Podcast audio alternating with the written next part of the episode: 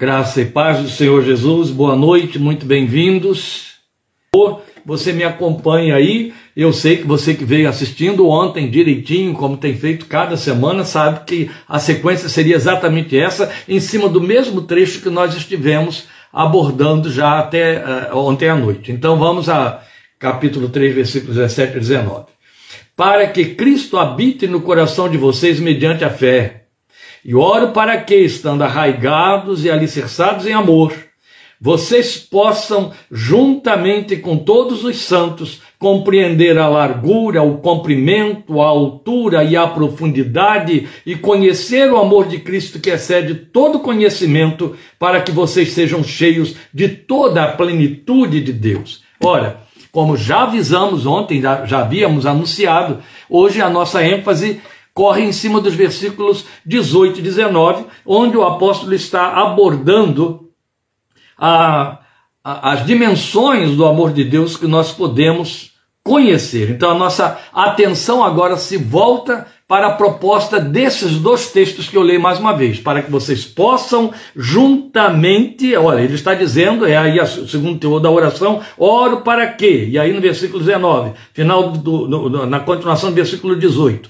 oro para que vocês possam, juntamente com todos os santos, compreender a largura, o comprimento, a altura e a profundidade e conhecer o amor de Cristo que excede todo o entendimento para que vocês sejam tomados de toda a plenitude de Deus, ou sejam cheios de toda a plenitude de Deus, ser tomados de toda a plenitude de Deus, é como você tem nas versões mais antigas. Então, vocês lembram do que ele orou pedindo em 1:17?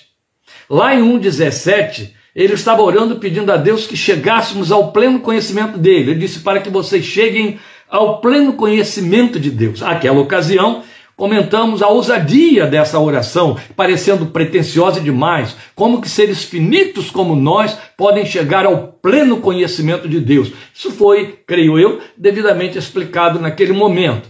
E agora consideramos também de igual maneira quão ousada aquela oração foi, repetindo-se agora quando ele diz, quando ele está nos dizendo que compreendermos as dimensões do amor de Cristo pode nos levar a uma vida cheia de toda a plenitude de Deus. Este é o alvo do Evangelho. Sermos chegados à plenitude de Deus. Ora, continua sendo uma oração ousada, ambiciosa, mas de resultado necessário e indispensável, porque revela o caminho progressivo da fé na trilha do conhecimento espiritual, do crescimento espiritual, que é o alvo do Evangelho. É evidente que a ideia, sermos tomados ou cheios de toda a plenitude de Deus, não pode ser avaliada com esses parâmetros. Eu pequeno, eu finito e um Deus infinito caber dentro de mim. Não, não é isso evidente que ele está falando de uma assertiva muito racional, muito lógica, e que teria que ser a nossa ambição. É o alvo do Evangelho. O alvo do Evangelho não é, na leitura de 2 Coríntios 3,18, a Bíblia mostra para nós, o apóstolo Paulo enfatiza para nós, que nós estamos sendo transformados pelo trabalho do Espírito Santo dentro de nós, de glória em glória. Ele não diz no capítulo 4, como veremos nas próximas semanas, que estamos crescendo de maneira que até que cheguemos todos à, à plenitude da estatura de Cristo. Ora, o alvo é Cristo formado em vós. É a linguagem de Colossenses, de, de Gálatas, até que Cristo seja formado em vós. Cristo em vós, Colossenses 1,27, a esperança da glória. Então você vai ver que todo o propósito do Evangelho é Cristo em nós, e Cristo em nós não para nos dar coisas, Cristo em nós para ser visto, vivido, formado em nós, ou seja, que ele cresça e eu diminua. É a mesma linguagem quando ele fala de toda a plenitude de Deus. Ele está dizendo o máximo de Deus que eu posso absorver, ou que eu possa absorver e viver dentro da minha geração durante os anos da minha existência no Evangelho. Porque o propósito é isso, olha, é um crescimento gradativo que vai se ampliando, ampliando, ampliando. Não há lugar para estagnação. Vale lembrar que desde o Provérbios, desde o Velho Testamento, Deus já nos fazia conhecer a sua proposta para o crescimento espiritual. Ó, ao mesmo tempo que você tem Oséias dizendo conheçamos e prossigamos em conhecer o Senhor, Provérbios diz que a vereda do justo é como a luz da aurora que brilha cada vez mais até que chegue a ser um dia glorioso. Ora, sabemos que o propósito do Evangelho, e por isso mesmo Deus se comprometeu e o fez, de colocar o Espírito dele, o Espírito do seu Filho dentro de nós, é que vai havendo transformação, vai havendo transformação. Quando oráculos humanos, quando o centro da revelação profética, que são os púlpitos, que são os ministrantes, os dons é, é ministeriais, aqueles que foram chamados e vocacionados e adestrados por Deus, capacitados por Deus com dons ministeriais de serem doutores e mestres, de serem pastores, de serem guias do povo de Deus, omitem esta verdade, deixam de trabalhar nessa, nessa direção e fazem um substitutivo sedutor para criar, é, é, fazer apenas é, é induções e seduções, prosélitos na fé e não discípulos de Cristo, não réplicas, replicantes do Senhor Jesus. Isso é falso evangelho, é outro evangelho. E é evidente que atrai, multidões, atrai multidões. Ninguém quer um compromisso em que o meu eu vá diminuindo, em que o seu ego vá desaparecendo e o outro ego vá surgindo no seu lugar, vai na contramão de todos os investimentos dos poderes humanos.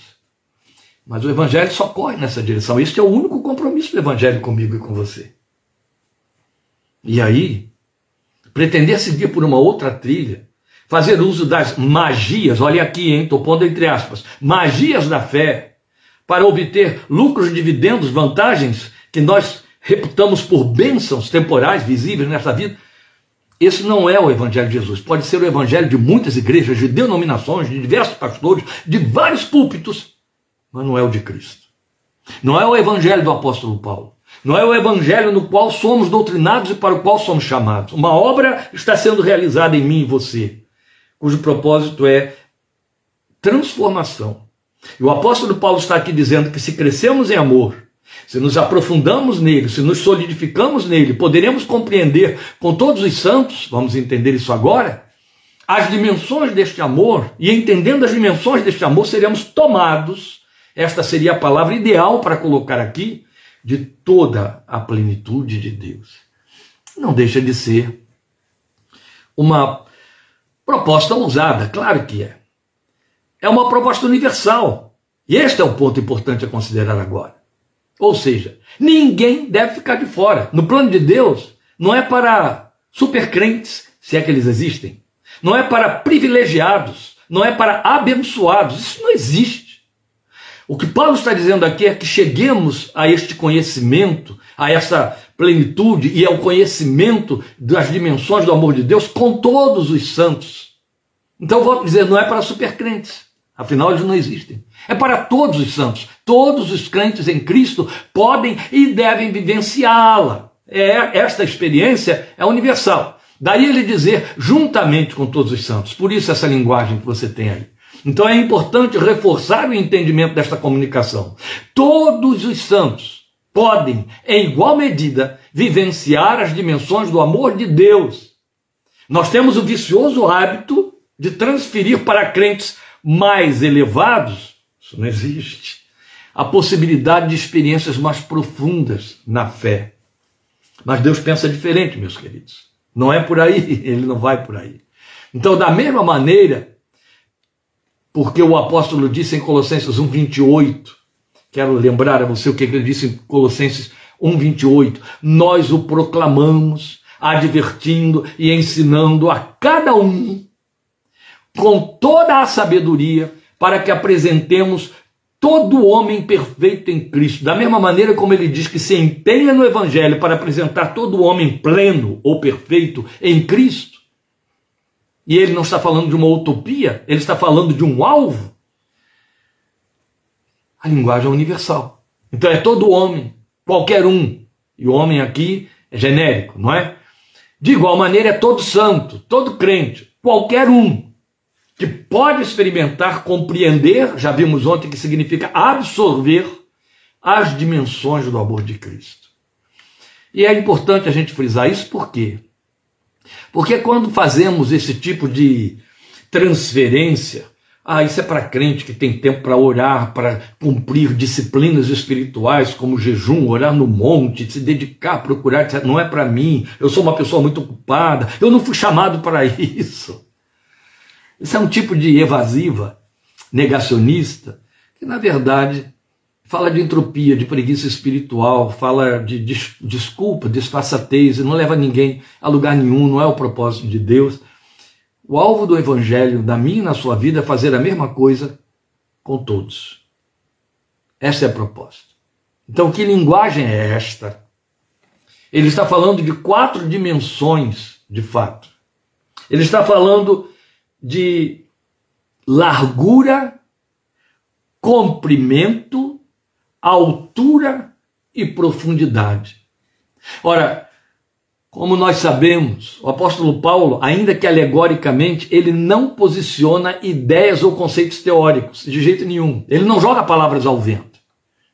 E aí, porque nós sabemos que ele não joga palavras ao vento, nós podemos confiantemente entender que ele está comunicando que nos é possível apercebermos do amor de Deus que está tão estruturado como um edifício. Lembra que ele usou essa alegoria para se referir à igreja? Vimos isso no capítulo final do capítulo 2, que a igreja é um edifício espiritual que cresce para a morada de Deus. A igreja é um edifício que cresce para a morada de Deus em espírito. De igual maneira, ele está falando dessas quatro dimensões de uma estrutura para mostrar que o amor de Deus também se manifesta com essas quatro dimensões como se fosse um edifício na nossa espiritualidade. Está tão estruturado como um edifício. Aqui ele comparou a igreja, não é? Tem então profundidade, largura, altura e comprimento, ou então na ordem em que ele colocou aqui para nós, largura, comprimento, altura e profundidade. Então foi uma forma diferente dele significar a abrangência e vastidão do amor divino que é eterno. Deus é eterno, Deus é amor, o amor de Deus é eterno.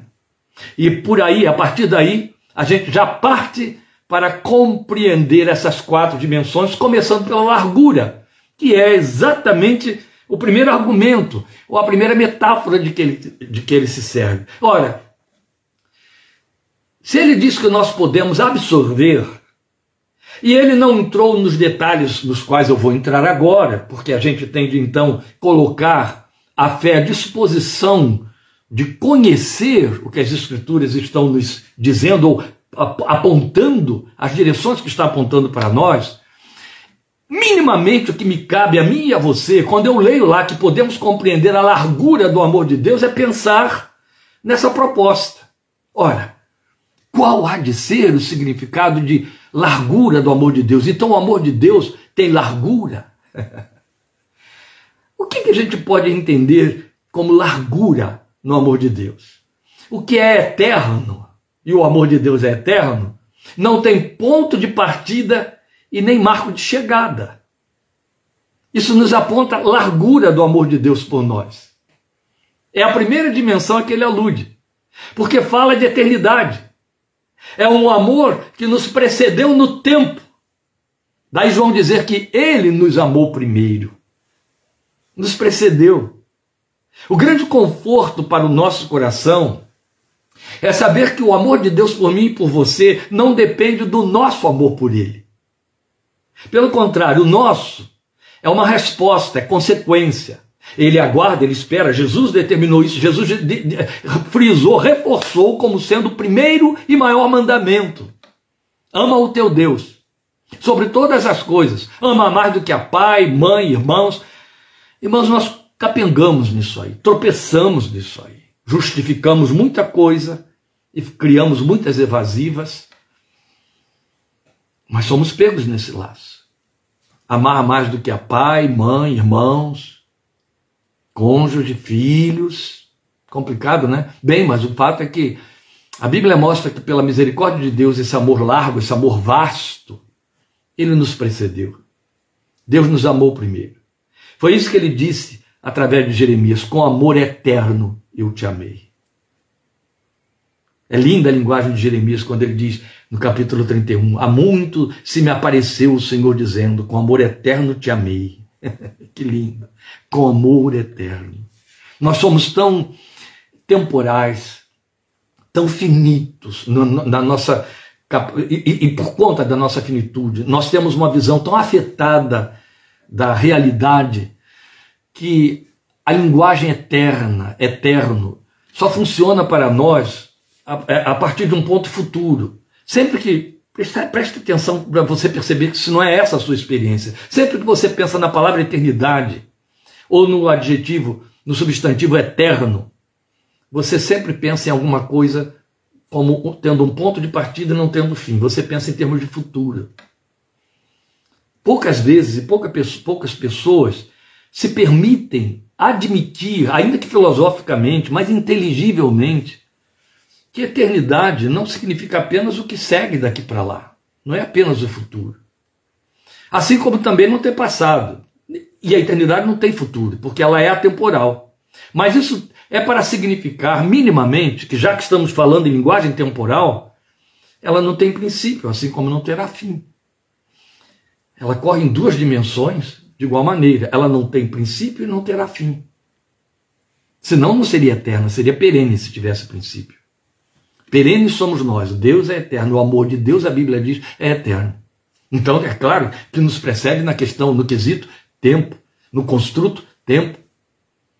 E é por isso que Paulo diz que Ele, nosso Deus, que nos ama desde a eternidade, com amor eterno eu te amei, nos escolheu em Cristo antes que o mundo existisse. Eu sei, eu sei porque a minha experiência tem que ser a sua. Sou humano, de carne e osso, somos finitos, humanos. É muito difícil a mente aceitar ela só pode capitular diante disso. É muito difícil. A mente finita é entender que foi amado antes que o mundo existisse. Pensado, planejado, desejado antes que o mundo existisse. Porque mensuramos tudo através dessas lentes são as nossas, totalmente temporalizadas. É? Mas ele nos escolheu em Cristo. Antes que o mundo existisse, a linguagem reforçada por Paulo em Efésios, aqui em Efésios, capítulo 2, versículo 10, como já vimos. Mas quando o texto mostra e fala e diz, e Deus declara que o seu amor é eterno, essa largura do amor de Deus, está dizendo que, tão eterno como nos precedendo no tempo, ele é eterno no, no sentido de que jamais cessará. é verdade. Não é exatamente o que lemos em 1 Coríntios 13, 8? O amor jamais cessará. O amor nunca acaba, está escrito lá, porque é eterno. Mas vale e é importante que você se aposse desse conhecimento do que diz respeito à sua realidade pessoal, porque por amor que não vai cessar significa que Deus vai continuar amando você a despeito de você, a despeito das circunstâncias da sua vida. Ele continuará amando você. O amor de Deus não vai sofrer variação. Por isso mesmo ele disse através de Amós: Eu, o Senhor, não mudo. E esta é a razão porque vocês não são destruídos. É assim que ele diz. Então, tanto lemos que o amor de Deus não vai acabar em 1 Coríntios 13, 8, quanto nós temos uma, um detalhamento desta revelação feita por Paulo, feito por Paulo, em Romanos capítulo 8, texto que é cantado, texto que é muito aplaudido pela nossa fé, nos versículos 38 e 39. Romanos 8, 38 e 39. Vamos recordar pois estou convencido, Paulo diz, de que nem a morte, nem vida, nem anjos, nem demônios, nem o presente, nem o futuro, nem quaisquer poderes, humanos ou espirituais, nem altura, nem profundidade, nem qualquer outra coisa na criação, ou nem qualquer outra criatura será capaz de nos separar do amor de Deus que está em Cristo Jesus nosso Senhor. Aleluia. Isso é a eternidade do amor. É o amor que o leva a se apegar a nós e não abrir mão. Pouca gente entende na linguagem do salmista no Salmo 139 que o que ele está dizendo ali é quando ele diz: Para onde fugirei da tua face ou do teu espírito? O que ele está dizendo é: Tu estás apegado a mim. Não há como eu me afastar de ti ou me separar de ti. Bem, mas nós temos que ir adiante. Ele vai continuando para falar nas dimensões, agora falando em comprimento. O amor de Deus é extenso na largura e também no comprimento. Claro, quando eu falo de largura, é evidente que o gesto é esse aqui, certo? Ele me precede no passado, ele vai além no futuro. Mas comprimento, comprimento é a outra dimensão desse amor, que é o correlato da largura, é claro que sim. Então ele é extenso na largura e no comprimento. E inevitavelmente pensamos na longanimidade de Deus. Basta você pensar no adjetivo comprido. Comprimento é substantivo. E o, e o que tem comprimento é comprido. Não é cumprido, é comprido. E a gente costuma dizer, ah, fulano deu um suspiro comprido. Não é assim? É uma caminhada comprida essa aí. Então a gente tem de pensar inevitavelmente em longanimidade. É uma outra palavra de que a Bíblia, especialmente os evangelistas e, e, e os, os, é, é, os escritores das cartas, se servem para falar de comprimento, extensão no comprimento do amor de Deus, a longanimidade. Pedro diz que sua promessa, a promessa de Deus, não é não tarda, não é tardia, ele diz para nós na segunda, na primeira carta, capítulo 3, versículo 9, que a sua promessa não tarda, porque o que ocorre é que Deus é longânimo para convosco, para que ninguém, ou porque não querendo que ninguém pereça, para que ninguém pereça. A sua promessa para conosco não é tardia. O que acontece é que ele é longânimo para convosco, porque não quer que ninguém pereça. 1 de Pedro 3,9. Deus sempre anda a segunda milha conosco, aquela que Jesus nos propôs andar com aquele que nos faz uma solicitação. Ele sempre anda a segunda milha conosco no seu amor incansável, que não desiste de nós o amor de Deus persevera. Às vezes nós somos surpreendidos, não é verdade?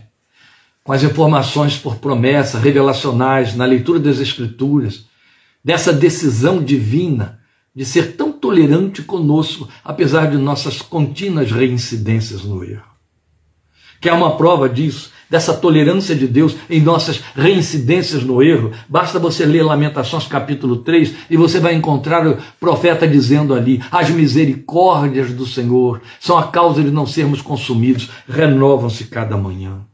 Ora, é fato que os nossos pecados se renovam diariamente.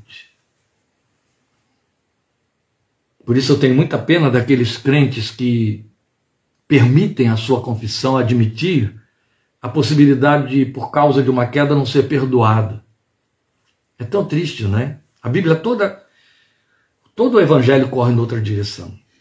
Não só temos o texto de Lamentações, quanto vamos ouvir o próprio evangelista João dizer para nós: Estas coisas foram escritas para que vocês não pequem, mas se alguém pecar, temos um advogado para com o Pai, Jesus Cristo, o justo. Se confessarmos os nossos pecados, Ele é fiel e justo para nos perdoar os pecados e nos purificar de toda injustiça. Isso é a longanimidade de Deus, é o comprimento do seu amor. Que coisa linda! que ele está dizendo aí? Que é tolerante conosco, as suas misericórdias se renovam, apesar de nossas reincidências no erro. E eu quero reforçar isso com a linguagem do Salmo 103, versículo 12. O salmista tem uma linguagem tão bela aí, o Salmo 103 é de uma beleza incomum. No versículo 12, quando ele diz assim: Como o Oriente está longe do Ocidente. Percebe? Como o Oriente está longe do Ocidente, assim ele afasta para longe de nós as nossas transgressões. Como é comprido o amor de Deus. Você sabe que as nossas limitações, em termos de estrutura, de dimensões, acontece, a nossa temporalidade acontece em função da Terra, função, em função do espaço sideral e em função do globo terrestre no qual habitamos.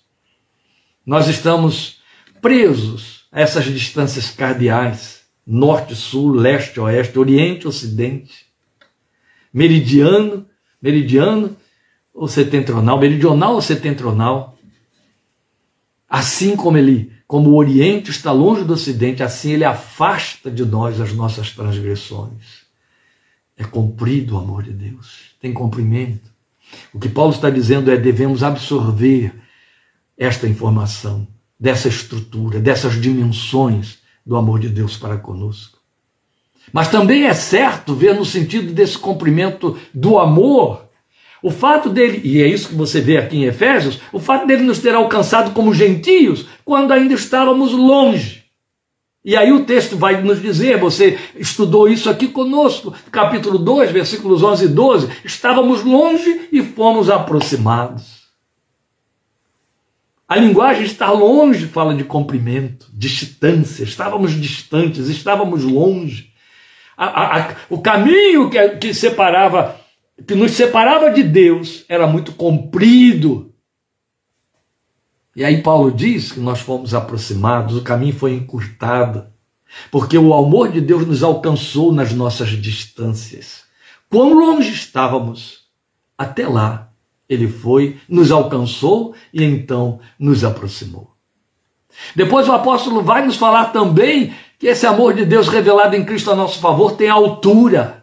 É a outra dimensão, é a terceira dimensão, pensando aí nessa estrutura como um edifício. Tem altura. E eu vou apenas usar os textos bíblicos que reforçam o entendimento dessa dimensão desse amor, o amor em altura. Disso o salmista fala, tanto no Salmo 103, que nós acabamos de ler, no versículo 12, ele vai falar no versículo 11, tanto no Salmo 103 quanto no 139, onde nós teremos de voltar inevitavelmente mais vezes. Mas veja, o que ele vai nos dizer aí no 103, versículo 11: Pois como os céus se elevam acima da terra, assim é grande o seu amor para com os que o temem. Você percebe? Paulo não precisou ir, como eu estou fazendo agora, a estes textos que já referendam para nós, através da profecia, da revelação, essas dimensões do amor de Deus, porque ele sabia que os crentes poderiam fazer isso como nós estamos fazendo.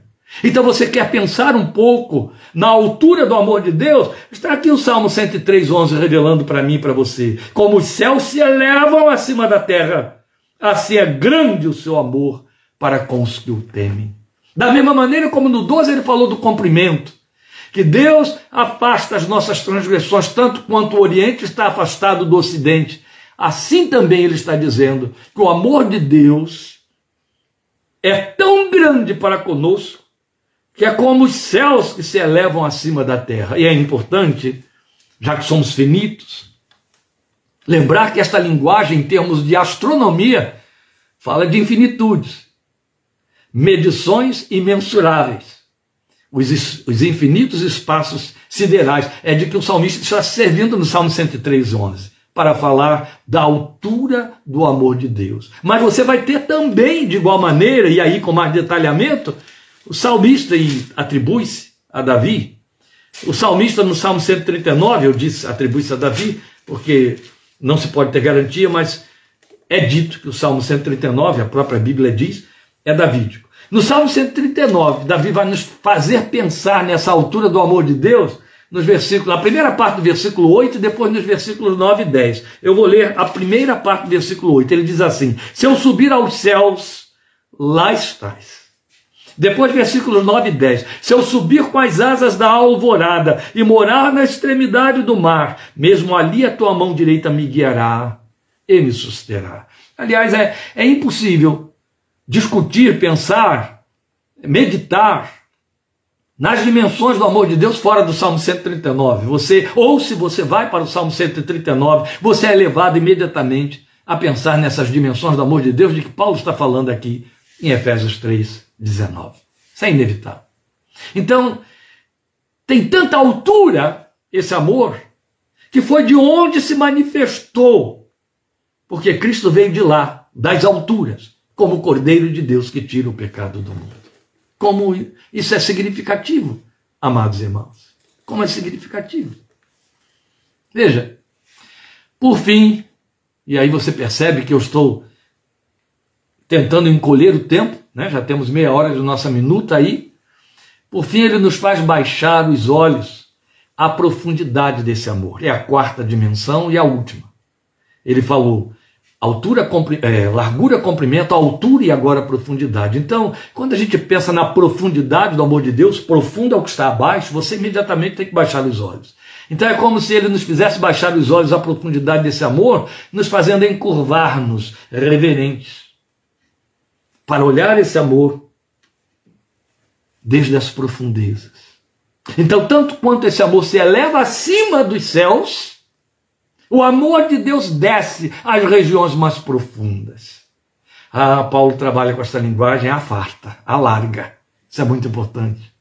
Então começou pelo fato de que Cristo desceu à terra, como ele nos lembra aqui no capítulo 4, versículo 9, é Efésios 4, 9. Ele vai dizer que da mesma maneira como ele subiu, Jesus também desceu às profundezas, à terra, às regiões inferiores, à terra.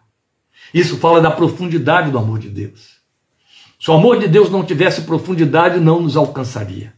Ficaria só no limiar dos anjos, das hostes espirituais nos lugares elevados. Mas, aleluia, o amor de Deus tem profundidade. E é preciso que você perceba que não é apenas no sentido de que então Jesus desceu das alturas até a terra. Há mais do que isso. Na verdade, começou pelo fato de que ele desceu à terra, mas também fala de um amor que começa descendo aos baixios do nosso coração para enchê-lo.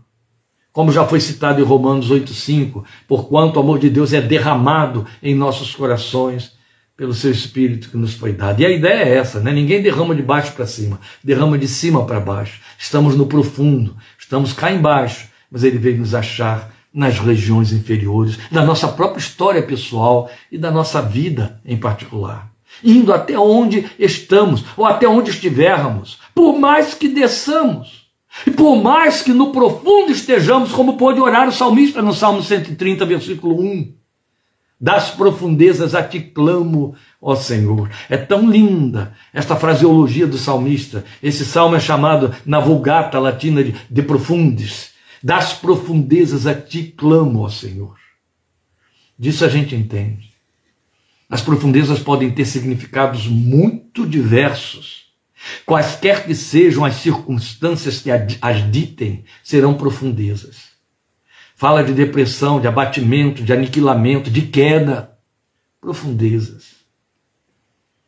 Jeremias foi jogado nas profundezas de uma fossa. Foi contra a sua vontade. Foi de forma injusta, mas estava afundado. Pode ser dele a linguagem do Salmo 130. Das profundezas a ti clama ao Senhor. Por que, que afundados podemos clamar? Porque somos informados que o amor de Deus vai até as profundidades. Ele tem profundidade. Ele desce além de nós. Glória ao seu nome. Ele vai muito além de nós. Por conta disso, a gente volta ao Salmo 139. A gente volta ao versículo 11 e ao versículo 12. Quando ele diz: Mesmo que eu diga que as trevas me encobrirão e que a luz se tornará noite ao meu redor, verei que nem as trevas são escuras para ti. A noite brilhará como o dia, pois para ti as trevas são luz. Porque profundezas também falam de ausência de luz, falam de trevas, falam de escuridade. Você nunca pensa em escuridades olhando para cima mas é pensando para baixo. Às vezes são profundezas apenas na mente, profundezas na alma, mas a verdade é que, por menos luz que as profundezas é, traduzam, o texto está dizendo que para Deus, trevas e luz serão a mesma coisa, e a luz fará com que a noite brilhe ao nosso redor. É a linguagem do salmista no Salmo 39. Então, inevitavelmente, pessoalmente, eu associo a ideia do amor de Deus em profundidade a uma belíssima referência que é feita por Moisés na sua oração abençoadora sobre as tribos de Israel. Ele é altamente significativo, está em Deuteronômio, capítulo 33, versículo 27. Aliás, é um dos textos que me inspira muito, ele é muito poético. Por baixo de ti estende os braços eternos. Meus irmãos, esta declaração, esta oração feita por Moisés, pelos filhos de Israel, sempre mexeu comigo. Sempre falou alto ao meu coração. Sempre me trouxe revelações profundas do amor de Deus para comigo. Se existe alguém que pode pensar na profundidade do amor de Deus, sou eu. Porque quando ele me alcançou, eu estava no fundo do poço das trevas, eu servia a Satanás, literalmente literalmente. Mas aquelas trevas nas quais eu habitava, aquelas profundezas nas quais eu estava enterrado, não impediram o amor de Deus de me encontrar e me alcançarem lá e de me trazerem para a tona, aleluia, cumprindo literalmente a gloriosa revelação de Deuteronômio 33, 27. Por baixo de ti estende os braços eternos. Que lindo. A beleza poética desta linguagem é impactante. O seu alcance é muito poderoso e eloquente. Porque significa minimamente que por mais que você desça, os braços de Deus estarão por baixo para amparar, para não deixar você perder-se. Aleluia. Dispensa comentários. Mas explica porque a pregação do Evangelho da graça perdoadora foi confiada a pecadores perdoados e não a anjos. Porque pecadores perdoados, por entenderem do perdão, podem pregar aos pecadores só perdoados entendem desse amor que perdoa. Só perdoados foram alcançados pela dimensão de profundidade do amor de Deus e elevados pela dimensão da altura do amor de Deus e aproximados pela dimensão do comprimento do amor de Deus. Glória seja o seu santo nome. Aleluia. É evidente que, por mais que nós absorvamos esta revelação sobre as dimensões desse sublime amor, nós temos de concordar com o apóstolo no fechamento do versículo 19, quando ele afirma que esse amor excede o nosso conhecimento. Excede. E eu gosto de pensar no fato de que, porque excede o meu entendimento, eu estou à vontade para deixar o meu coração crescer na busca da compreensão dessas dimensões possíveis a mim e a você, para serem experimentadas. Mas lembremos, o que ele disse, pelo que orou a nosso favor, é que com todos os santos, todos os santos, todos os crentes, qualquer crente, pode experimentar, conhecer, absorver as dimensões deste amor. E no exercício de absorver as dimensões deste amor, uma vez alicerçados em amor, porque lembremos o que aprendemos ontem. Somente a partir do momento em que você ama, em que você de fato cresce em amor, você pode compreender o amor, identificar o amor de Deus. À medida que você tem consciência de quanto é amado, você pode avançar nessa direção. O que ele está dizendo é que quando você avança nessas dimensões do amor divino, você está partindo em rumo, em rumo de ser tomado de toda a plenitude de Deus. Alta cobiça espiritual que deve nos atrair e nos envolver. Menos do que isso, é um evangelho pobre, pequeno, fraco. O nosso Deus é grande demais para que a gente queira ficar com o que é pequeno, pobre e fraco. Ele tem mais, muito mais. Resta adorar. Depois disso tudo, como o apóstolo fez no fim deste majestoso capítulo, mas essa doxologia, essa adoração, vai ficar para nossa próxima, nosso próximo encontro, próximo minuto, quarta-feira que vem, fechando o capítulo 3. Então, quarta que vem, em nome de Jesus, 20 e 30, estaremos aí com a parte 29 de Efésios, fechando o capítulo 3 e adorando com Paulo a esse Deus por causa desse maravilhoso amor. Pare sobre ele, pense sobre isso, medite. Sábado e não domingo, oito da noite, teremos a nossa live e eu espero contar com a sua participação, que você priorize esse tempo para ser edificado pela fé em Cristo Jesus. Obrigado por sua companhia, por estarmos juntos, pelo seu interesse em, se, em disponibilizar na mesma semana mais este dia, mais esta noite para nós ouvirmos desse maravilhoso amor de Deus para conosco. Deus te abençoe e até sábado, em nome do Senhor Jesus. Amém.